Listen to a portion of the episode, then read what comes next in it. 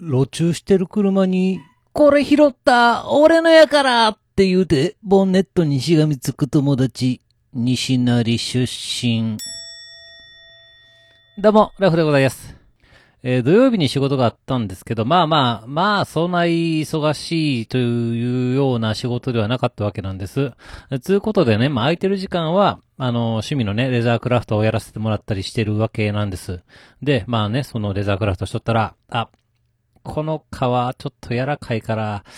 型したいななんて思ったりしたんです。で、普段であればね、すぐに硬化剤をね、皮に塗るんですが、そりゃまあ、そんなもんは、もちろん家に置きっぱなしです。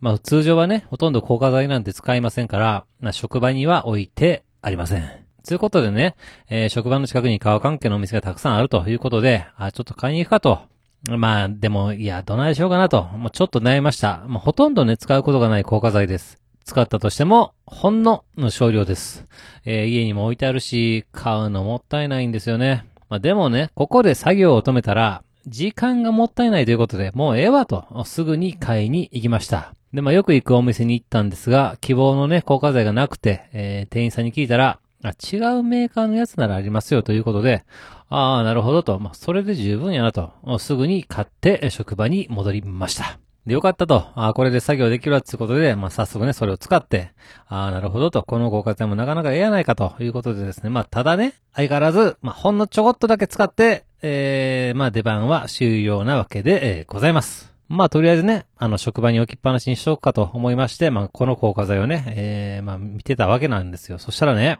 なんと、この硬化剤には推奨する使用期限というものがありまして、えー作成されてから10ヶ月以内を目安にしてくださいと書いてあるんです。いや、これ全部使おうと思ったら2、3年かかるでと、参ったなと思って、えー作成日を見たら、なんと、去年の12月中旬でございました。10ヶ月後ということは、9月の中旬が使用期限でございます。えー買った時点でもうあと10日ぐらいしか使えないんです。おいおい、マジかと。まあこんなもんホイホイと売れるものちゃうから。まあそらそうなるわなって。まあでもね、逆にラッキーちゃうかと。とりあえず必要な分だけは使ったし、まあそれを理由に返品できるかもしれんと。もうそうなったら、もうちょうどええやんってことで、すぐにお店に行き、すいませんと。これあと10日しか使えないんですけど、つってね、えー笑いながら、新しいのありますか？って聞いたら、在庫がないということで、無事に返品してくれました。いや、これも、ちょうどいい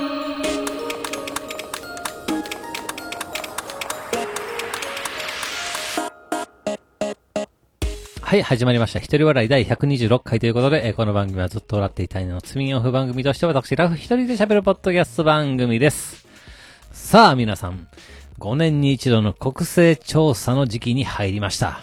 あ私の嫁さんが公立の保育園で働いておりまして、職場で調査員の募集とかがあるわけなんです。で、大体ね、一区画50から70世帯を受け持って、報酬はね、大体4万円と、まあまあ美味しい仕事のように見えますが、結構大変らしいです。で、まあね、嫁さん職場の圧力か小遣い稼ぎか知りませんが、調査員をやっております。なんか、資料提出のために手書きで地図とか書いてるし、各世帯に配る封筒とかも仕分けをね、しないとあかんし、えーそれがね、段ボールに大量にあるということで、まあ結構苦労してるようでございます。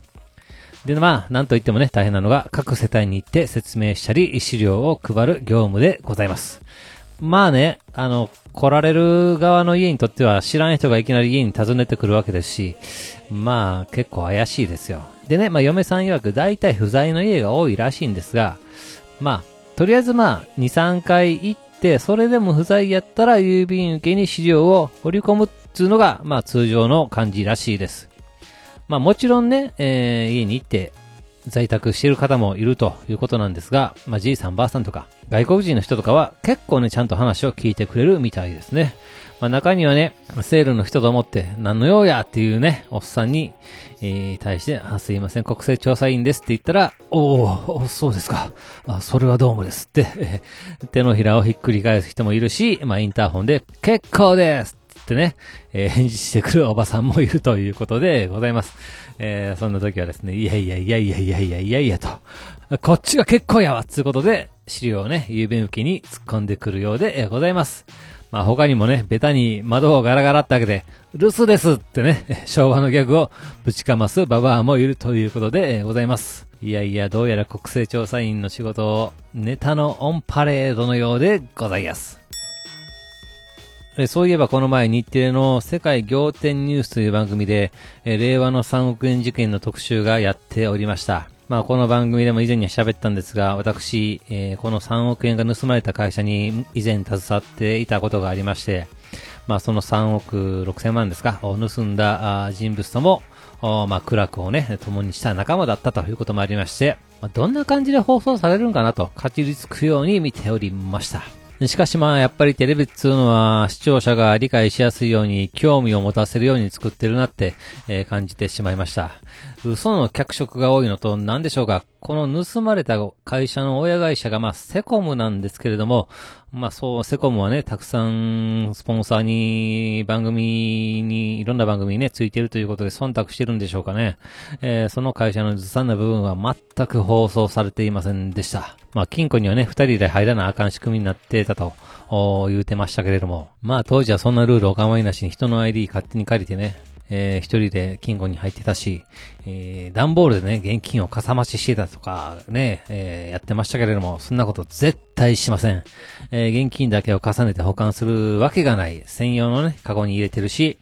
まあ、大体ね、日々増減する金庫のお金です。3億減っても誰も何にも気づかないわけです。そして、100万円の小束を段ボールに詰め込んでましたけど、なんで小束の状態やねんと。数えにくいやないかと。どう考えても1000万円の大束の状態にするやろと。いやー、ほんとテレビっつうのは見せ所が欲しいからって、ほんま適当に作ってるんやなって実感をいたしました。いやー、まさかこんな感じでテレビの闇を見るとは思ってもみませんでした。まあ、しかしね、その犯人は結局捕まって懲役4年6ヶ月の実刑を受けたんです。えー、彼には昔、趣味は何なんて聞いた時、はにかみながら秘密ですって言って、ああ、そうなんやと。ほな、言いたくなったら教えてねって言ったんですけど、当分、聞けそうにないね。はい、では今回はこの辺というところで番組では皆様からのお便りをお待ちしております。ツイッターでハッシュタグずっとわら、あ、ひらがなでずっとわらとつけてつぶやいていただけたら私喜んで見に行かせていただきます。メールの方は Gmail アカウント、ずっとわら、とマーク Gmail.com、zutowr、とマーク Gmail.com の方までよろしくお願いいたします。というわけで最後までお聞きいただき皆さん、大きいんです。そして、さいなら。